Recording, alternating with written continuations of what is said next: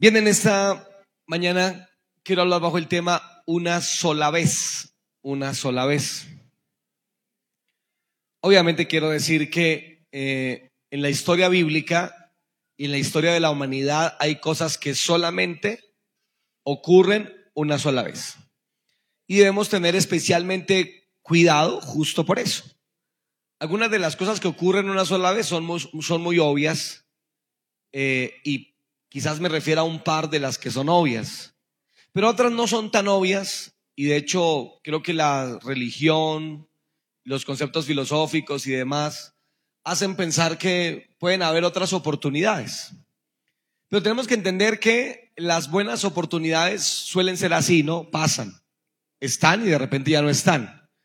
A veces decimos eh, que no recibimos algo o no echamos mano a algo, pero luego nos alentamos diciéndonos a nosotros mismos, ah, bueno, eh, al que le tiene se le guarda.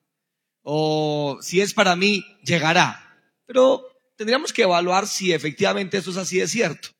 Porque creo que hay oportunidades, hay momentos que hay que aprovecharlos, porque simplemente pasarán y no volverán. ¿Ustedes lo creen?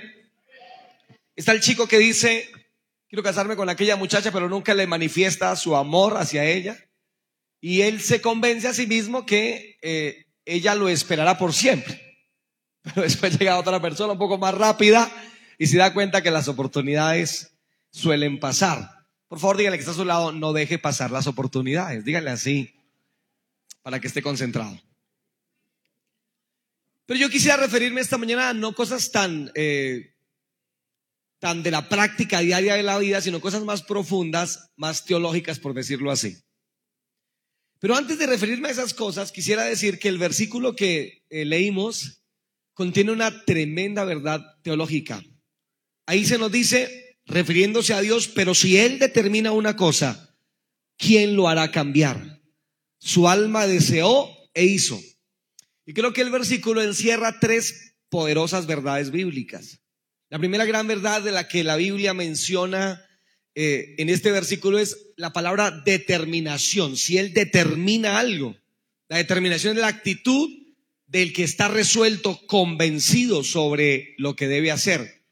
Y si alguien está definitivamente convencido y resuelto, sin un ápice de duda, ese es Dios mismo. Dios sabe lo que debe hacer, cuándo lo debe hacer y cómo lo debe hacer.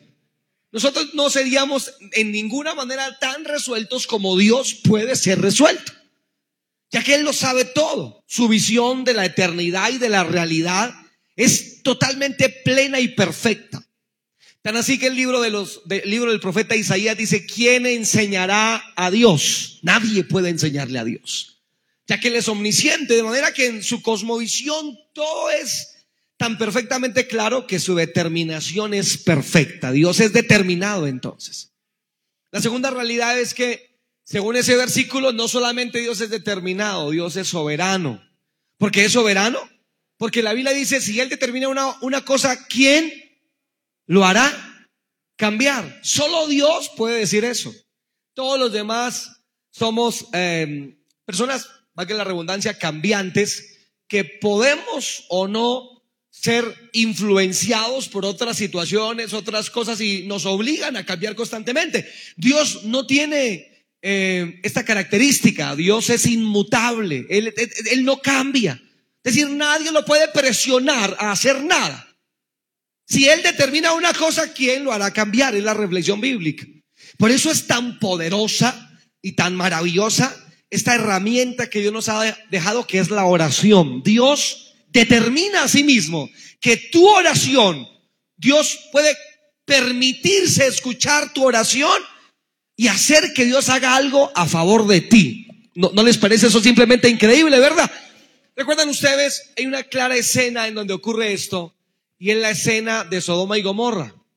Dios le dice a Abraham, determinado, primer punto, determinado destruir a Sodoma y Gomorra. Y viene Abraham y le dice, Señor, pero si hubieran 50 justos, ¿la destruirías? Él dijo, no, si hubieran 50, no.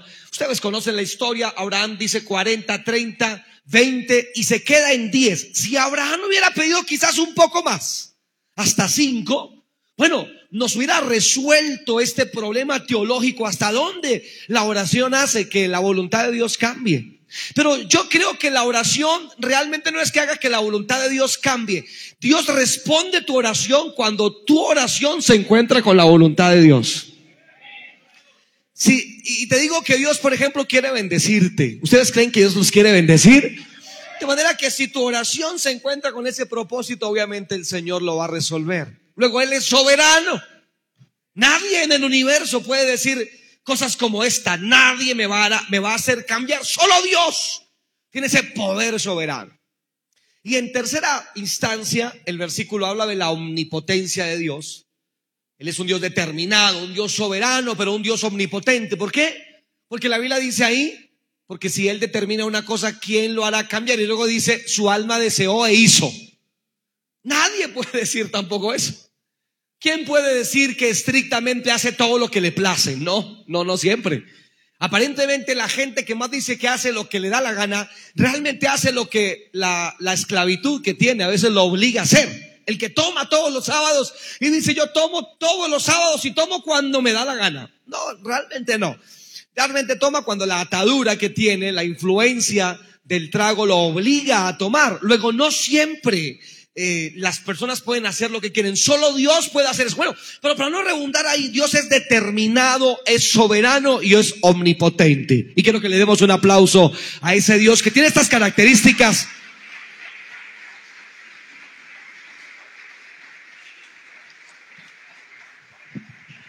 Ahora, de forma sencilla diría que ese Dios determinado que tú tienes, ese Dios soberano que tú tienes y ese Dios omnipotente que tú tienes ha declarado, ha determinado que hayan cosas en la tierra que ocurran una sola vez.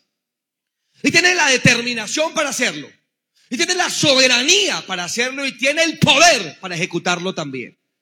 Luego, reflexionando en qué es lo que ocurre una sola vez eh, en razón de la determinación, soberanía y la omnipotencia de Dios, pues se me vinieron algunas cosas a la, mente. Por ejemplo, quiero citar la primera cosa. ¿Saben ustedes que la rebelión de los ángeles, por ejemplo, en el cielo, ocurrió una sola vez y jamás volverá a ocurrir?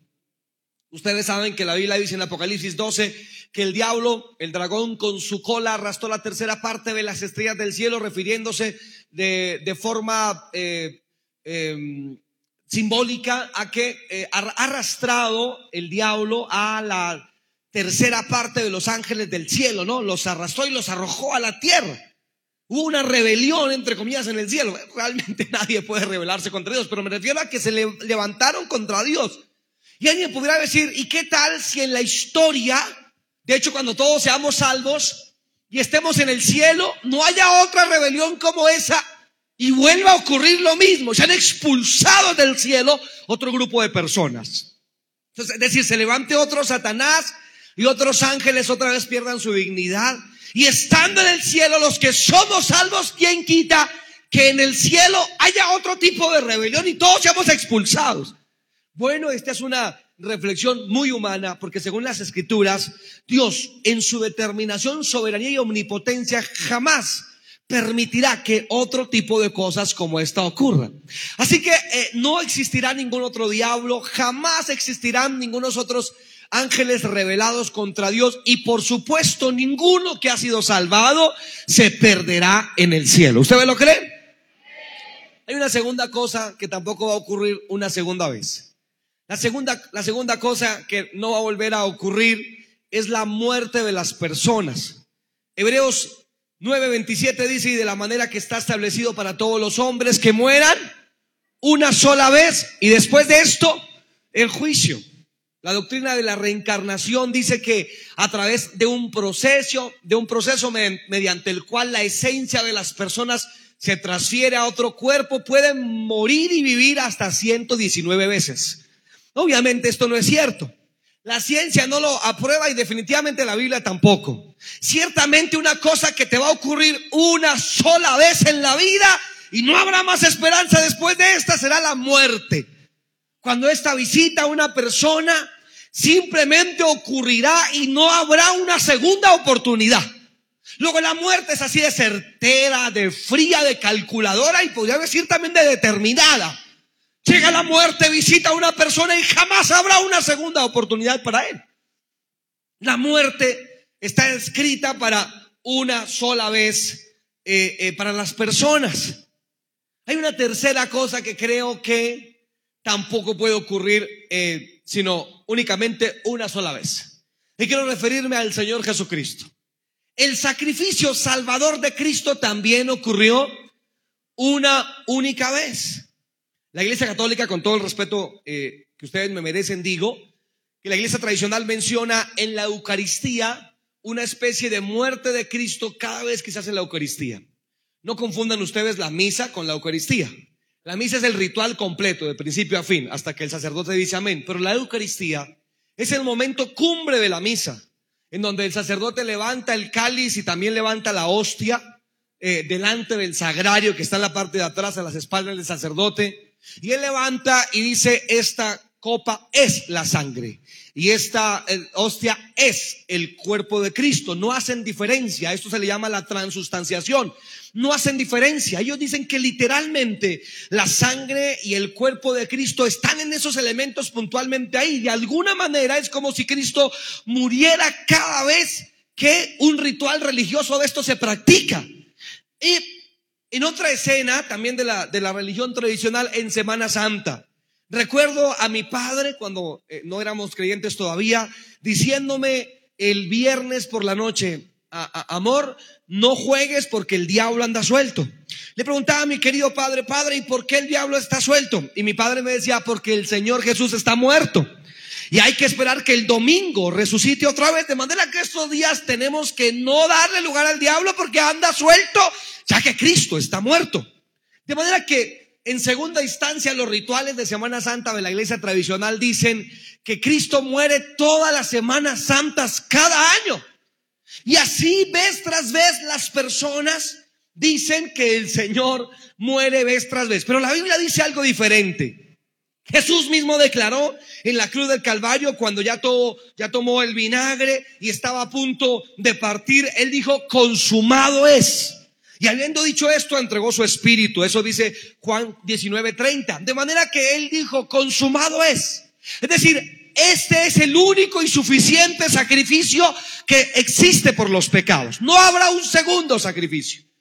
Hebreos afirma, y ciertamente todo sacerdote está día tras día ofreciendo y ministrando muchas veces los mismos sacrificios que nunca pueden quitar los pecados. Pero Cristo habiendo ofrecido una vez para siempre un solo sacrificio por los pecados, se ha sentado a la diestra de Dios.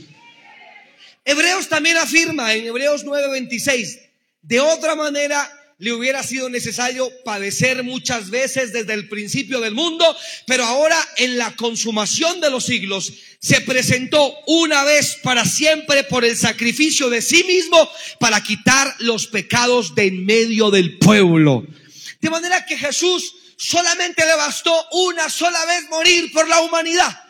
Su sacrificio es tan suficiente que alcanza para el primer hombre hasta el último que nacerá. Y el sacrificio de Jesús es tan grande que su sangre alcanzaría y sería suficiente para que cada persona en la faz de la historia de la humanidad, al, arrepentirse, su vida hubiese sido lavada por esa sangre gloriosa carmesí que se derramó en la cruz del Calvario. Luego el sacrificio de Cristo es suficiente y es único. Jamás volverá a ocurrir. Miren, queridos hermanos, por eso Hebreos capítulo 10 dice que si alguno pecare deliberadamente, no se refiere a caer en pecado, se refiere a lo que sigue diciendo el versículo, que si alguno pecara deliberadamente, ya no habrá más sacrificios por el pecado sino una horrenda expectación de juicio y de hervor de fuego que ha de devorar a los adversarios. Y luego dice, porque horrenda cosa es caer en manos de un Dios vivo. Lo que está diciendo Hebreos es que no hay otro sacrificio. Y si tú no crees en el único sacrificio que es Cristo, ¿de qué otra manera te salvarás? No te quedará otra cosa que una horrenda expectación de juicio y de hervor de fuego que ha de devorar a los adversarios. Es decir, si la gente no recibe la única manera para ser salvo mediante el sacrificio de Cristo, nada más sirve. Pues hay un solo Dios y hay un solo mediador entre Dios y los hombres, Jesucristo de Nazaret. No hay otro.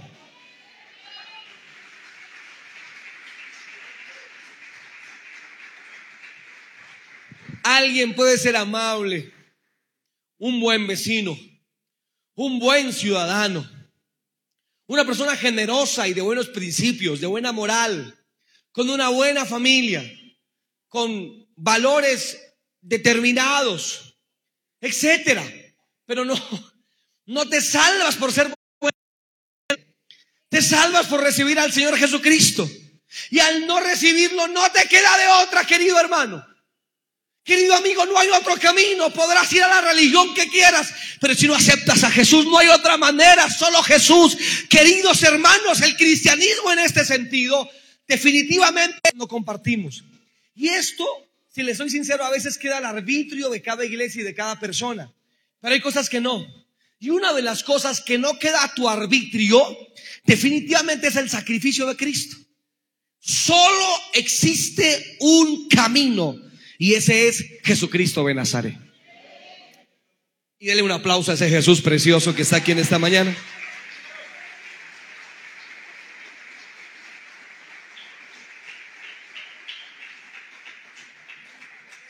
Querido hermano, en consecuencia, déjenme decir la cuarta cosa que creo que solo ocurre una vez. No sé si usted esté de acuerdo conmigo, pero hay una cosa que ocurre solo una vez también. Y esto es la salvación. La salvación. Déjenme citarles nuevamente Hebreos. Esta vez Hebreos 5.9. Hebreos 5.9 dice, y habiendo sido perfeccionado, vino a ser autor de eterna salvación para todos los que obedecen. Eterna salvación. Y estoy en contra entonces, deliberadamente en contra, de quienes amanecen salvos y anochecen perdidos de aquellos que creen que el Señor les salvó, pero luego los abandonó a su suerte en esta tierra y le dijo, pórtate bien, pues si te portas bien nos veremos al final del camino. No, yo no creo en este Dios. Yo creo que tenemos un Dios que te salva y te sostiene durante todo el camino, durante toda tu peregrinación en esta tierra. El Señor no te salvó y te dejó a tu suerte. El Señor te salvó y te sostiene con su mano poderosa. Y Jesús, hablando de las ovejas, en Juan capítulo 10, dice, mías son las ovejas. Y están en mi mano. Y luego dice, y nadie las arrebatará de allí. Y Romanos capítulo 8 dice, ¿quién nos separará del amor de Dios? Ni lo alto, ni lo profundo, ni lo porvenir. Nada nos podrá separar del amor de Dios. Óyeme, si Dios te salvó, tú eres heredero de eterna salvación. Esto, esto, esto a mí me agrada. Mire, una de las cosas que más me bendijo eh, eh, eh, luego de cierto conocimiento bíblico fue esta preciosa idea. Soy salvo. Queridos hermanos, yo no voy a esperar la muerte para salvarme. Yo ya soy salvo. Soy salvo en vida. La muerte simplemente será el traslado de mi, de mi realidad física a, a otra realidad más divina, más plena, más maravillosa. Mi salvación no es el reino de los cielos donde obviamente voy a ir algún día. Y la Biblia dice que y esta es la salvación, Jesucristo de Nazaret. De manera que al tener a Jesús en el corazón, tú tienes la salvación. ¡Qué maravilloso! Ya eres salvo. Puedes tener problemas, pero eres salvo. Puedes estar agripado, pero eres salvo. Puedes tener una grave enfermedad, pero óyeme, tú eres salvo.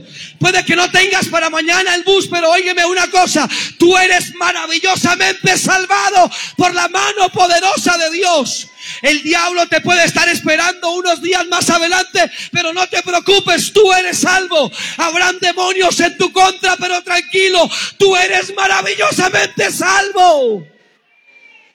¿O qué idea más gloriosa esa?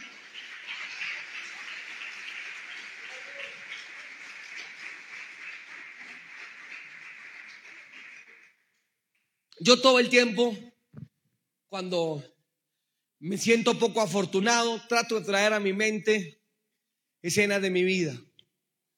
Pero quizás la escena que más rumia mi mente es la escena de niño, que ustedes ya conocen mi testimonio tantas veces, mientras escuchaba balazos en aquella volqueta, pa, pa, pa, pa, pa. Cuando me cierro mis ojos trato de recordarlo.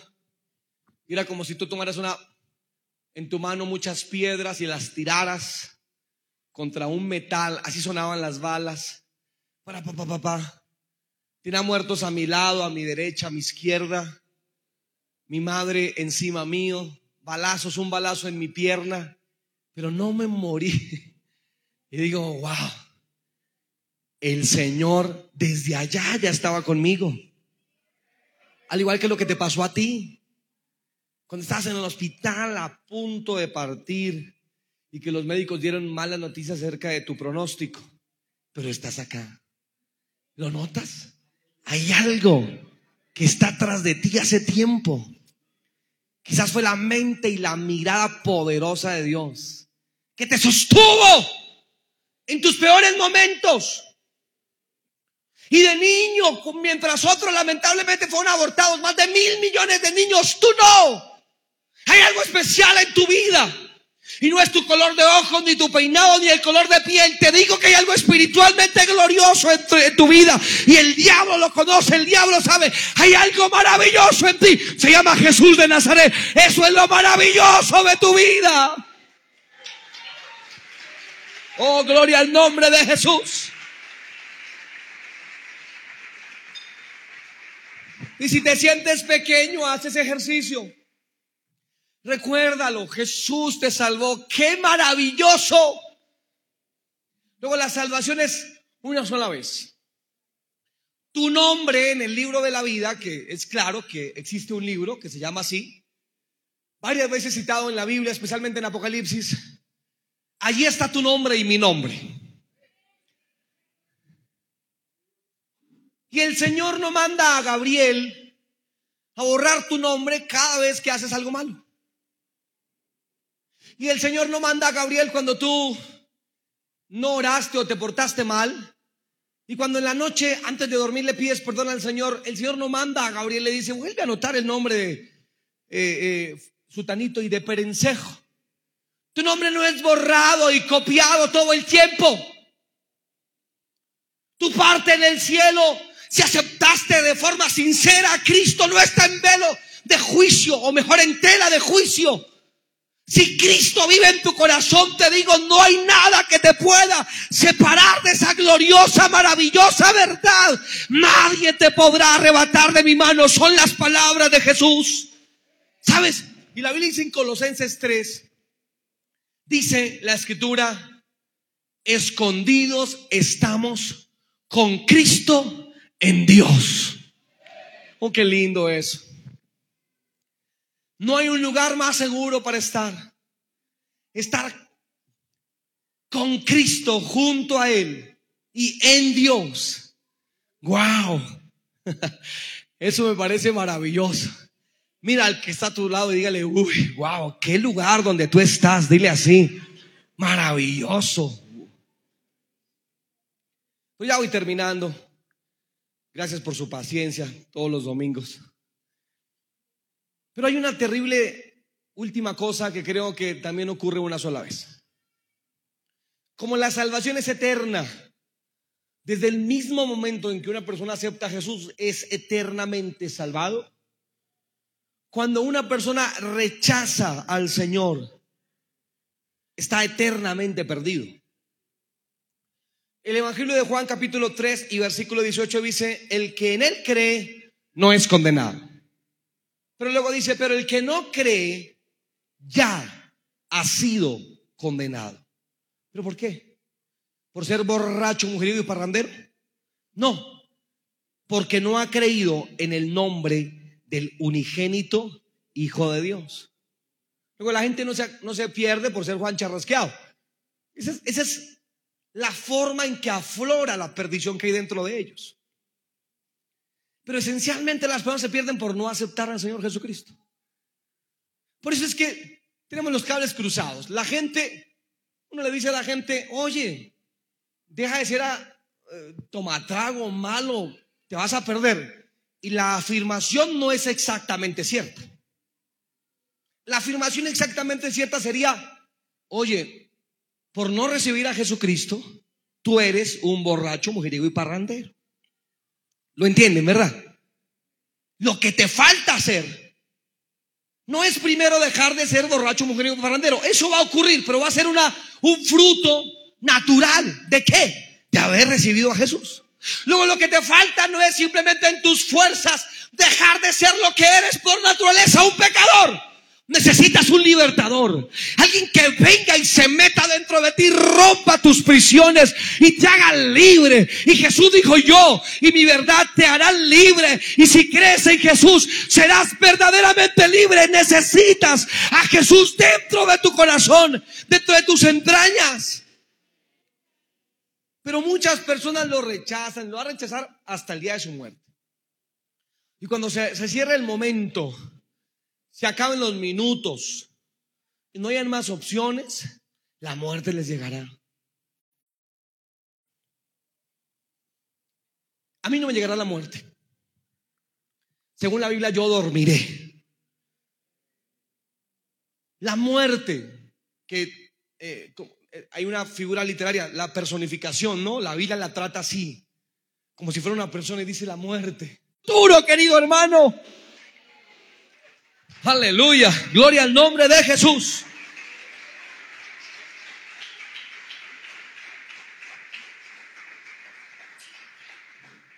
Y como dicen eh, los voceros de Cristo en una de sus canciones, dice, enséñame señora a entender que la muerte apenas es eh, un momento de sueño y un eterno despertar. Eso es lo que nos va a ocurrir, queridos. Pero qué terrible, qué terrible aquellos que mueren sin Dios. Eh, yo creo que va a ser la escena más tétrica en sus vidas. Y te pregunto a ti, ¿qué, qué escena ocurrirá inmediatamente después de exhalar tu último aliento? ¿Qué ocurrirá? ¿Qué estarás viendo? ¿Qué pasará contigo? Escucharás puertas abriéndose en el cielo, la voz de tu Salvador que te dice, bien buen siervo fiel.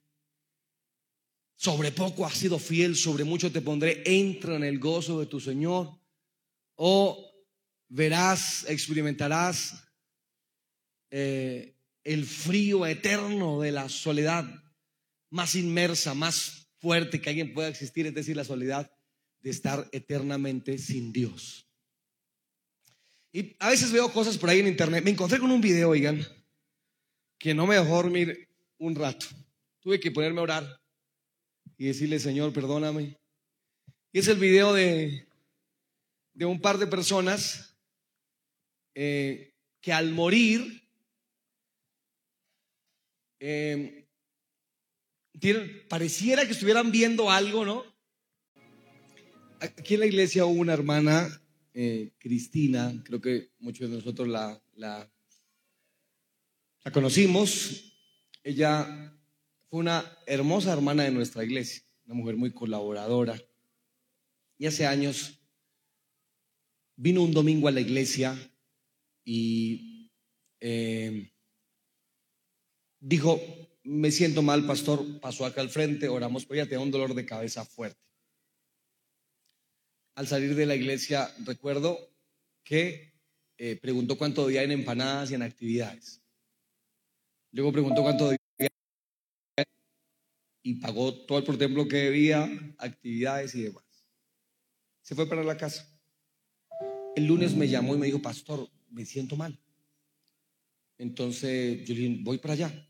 Fuimos con mi esposa y la hermana Cristina estaba en su casa y estoy escuchando que alguien me está cantando aleluya en el oído. Y yo la miré. Me sonreí. Dijo, de verdad, pastor. Y, y ella añadió y dijo, cantan así. Aleluya. Y empezó a cantar ella, aleluya. Y yo miré a mi esposa y, dije, ¿será?